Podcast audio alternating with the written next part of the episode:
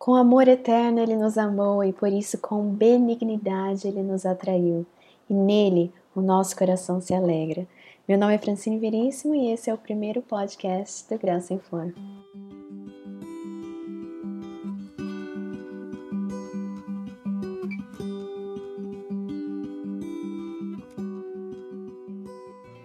Nesse primeiro podcast, nós vamos conversar um pouco sobre o livro Formosura Feminina, da Anne Wardman, e tentar compreender um pouco do contexto. Nós vamos estudar a primeira parte do livro, que é a introdução. Vamos tentar conhecer um pouco a autora, então. A Anne, ela nasceu em 1923 e ela foi unida com Cristo na eternidade em 2013. Ela foi uma escritora, uma palestrante norte-americana e junto com seu marido Ray Ortman, ela liderou muitos para Cristo. Eles fundaram o Ministério Renewal em 1979, que hoje é liderado pelo seu filho, o Ray Jr. e sua esposa Jenny. Ela foi uma mulher graciosa, ela foi uma mulher bela. Quando ela faleceu, nós lemos é, as, as homenagens que ela recebeu e nós vemos que ela foi uma mulher muito preocupada em ajudar outras pessoas, especialmente mulheres, a encontrarem a beleza que existe em servir a Cristo e ser uma mulher segundo o coração dele. E foi por isso, com essa intenção, que ela escreveu esse livro, Formosura Feminina, que agora a gente vai estudar. Em suas próprias palavras, ela disse: Eu estou escrevendo este livro para ajudar você a ver o caminho que já percorreu e o lugar que ocupa agora, para ajudá-la a desembaraçar-se de tudo que é inútil e do que a sobrecarrega, de modo a prepará-la para liberar dentro de si uma das explosões de Deus, ou quem sabe várias.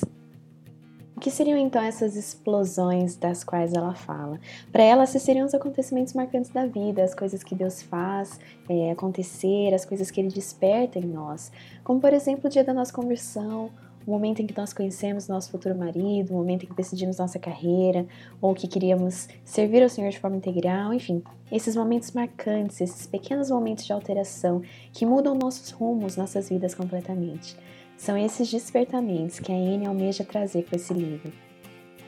Bom, o livro começou quando a Anne ela precisou passar por uma cirurgia de esterectomia, que é uma cirurgia de redução total parcial do útero. E a verdade é, se a gente for pensar, quantas de nós usaria esse momento para não somente nos desesperarmos, nos amedrontarmos, talvez afundarmos na ansiedade, no medo, mas também talvez para descansar. Afinal de contas, uma cirurgia como essa requer repouso, requer que nós possamos nos afastar das nossas vidas, das nossas preocupações e responsabilidades diárias. Mas não foi isso que a Anne fez. Pelo contrário, ela relutou, ela demorou para aceitar essa cirurgia porque ela cria que seu tempo era valioso demais para Deus e que ele precisava ser usado de uma maneira sábia. Entretanto, quando ela foi convencida, né, quando o médico convenceu ela de que ela de fato precisava dessa cirurgia, ela usou isso para o bem. Ela escreveu boa parte do Formosura Feminina no seu leito de recuperação do hospital. É, e que grande lição para nós, não é mesmo? Quando nós pensamos em Efésios 5,16, que diz que nós devemos aproveitar ao máximo cada oportunidade porque os dias são maus, nós podemos aprender com a Anne, que não deixou que uma cirurgia é, a parasse, a atrapalhasse, pelo contrário, ela usou desse momento para servir ao Senhor e servir as pessoas, escrevendo esse livro que até hoje, ainda hoje, nós é, estudamos e somos, e somos tão edificados com ele. Que nós possamos aprender como ela a usar o nosso tempo bem, quando estamos saudáveis, quando estamos debilitadas, em todo momento, sabendo que tudo nós podemos naquele que nos fortalece. Uma importante, uma bela lição que nós tiramos logo no começo do livro é a relação entre a doença e a soberania de Deus. É, a Anne nos apresenta a sua situação, a sua necessidade da cirurgia e ela nos ensina com uma atitude que foi de fato admirável. Ela diz em suas próprias palavras que eu tirei do livro: É claro que meu corpo pode ser anestesiado, retalhado numa mesa de operação, espetado por múltiplas agulhas, cheio de pílulas e todo tipo de remédio, se for isso que o Senhor determinar. Ele é o Senhor, não é? Portanto, pode fazer com o meu corpo o que ele quiser, e estou absolutamente tranquila quanto a isso. Ah, que bela expressão de um coração que confiava completamente na soberania de Deus e que sabia que os planos dele têm um propósito. Afinal de contas, se a gente for pensar, não fosse essa cirurgia por causa de sua agenda tão atarefada como era, talvez a Anne jamais pudesse ter escrito esse livro tão precioso que nos abençoou tanto ainda hoje. Vamos pensar quais são as situações que você tem enfrentado hoje, eu tenho enfrentado hoje nas nossas vidas, que a gente gostaria de evitar, de eliminar. Pode ser que, assim como fez com a Anne, Deus queira usar esses momentos para te relembrar, para me relembrar que os caminhos dele são perfeitos e que ele tem um plano, um propósito até mesmo para nossa dor.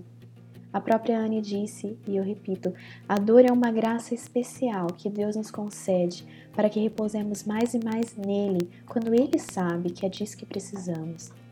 Quantas vezes a única é, coisa que nos fez parar e pensar em Deus foi a própria dor? Quantas de nós podem dizer que um dos momentos de dor foi quando nós mais sentimos a presença de Deus perto, nos acariciando e cuidando de nós? Que a gente possa aprender com a Anne, então, a não desprezar a nossa dor, mas a utilizá-la e aceitá-la como vindo diretamente de um Deus Pai que nos ama com amor eterno. Outra lição que a gente aprende ainda da introdução desse livro é sobre o domínio da nossa mente. A Anne nos ensina que uma mulher disciplinada, ela não pode deixar que as suas emoções, que seus sentimentos falem mais alto do que a razão. E quantas vezes nós fazemos isso, né? Esse é um ponto que vem direto aos nossos corações, porque é algo quase que inerente nas mulheres, o deixar o coração falar mais alto que a sabedoria. Mas a Annie nos diz com firmeza que nós não somos livres para ficarmos preocupadas e irritadas à nossa própria vontade, mas que precisamos nos submeter ao nosso Deus. Isso não significa que a gente não pode ter sentimentos de tristeza, de cansaço, enfim. Nós vemos nos Salmos como Davi derrama seu coração em suas poesias e ele mostra todos os tipos de sentimento que ele sentia, desde as alegrias até as tristezas. Mas a diferença é que Davi levava todos os seus sentimentos ao Pai sejam eles bons ou fossem eles ruins. Ele levava depressão e na depressão ele adorava o Senhor e o louvava. Ele levava alegria e nela ele adorava o Senhor e o louvava. Em todo o tempo o Senhor era louvado. E assim devemos ser nós, devemos é, na tristeza e na alegria saber que o Senhor ainda está no controle, Ele sempre está no controle. As emoções, quando elas correm soltas, elas nos levam à ansiedade. A Anne nos relembra que preocupação é sim desobediência. Afinal de contas, uma mente disciplinada não tem espaço para os e sims, né? aquelas coisas que nos preocupam, que nos deixam tão amedrontadas. O plano de Deus para nós pode envolver tanto um acidente de carro, uma xícara de café quente com os amigos, uma operação de esterectomia ou qualquer outro tipo de situação. Isso só depende dele e a nós cabe somente nos submetermos à vontade perfeita de um Deus que nós sabemos e confiamos nos ama. A Anne nos dá uma imagem visual bastante interessante sobre a vontade de Deus.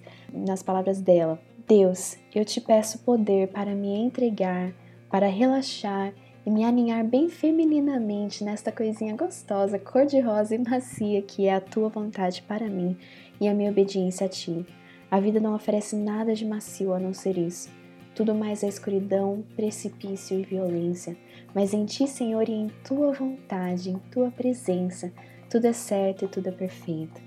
Amém, irmã? Será que podemos orar como Anne orou e descansarmos totalmente na vontade de nosso Deus para nós, seja ela qual for? Essas são as lições que nós aprendemos no, no início desse livro, na parte da introdução. Na próxima semana, nós vamos estudar nosso segundo podcast sobre o primeiro capítulo do livro é, o que acontece depois da sua primeira decisão. Vamos seguir caminhando juntas, tentando ser as mulheres formosas que Ele nos chamou para ser.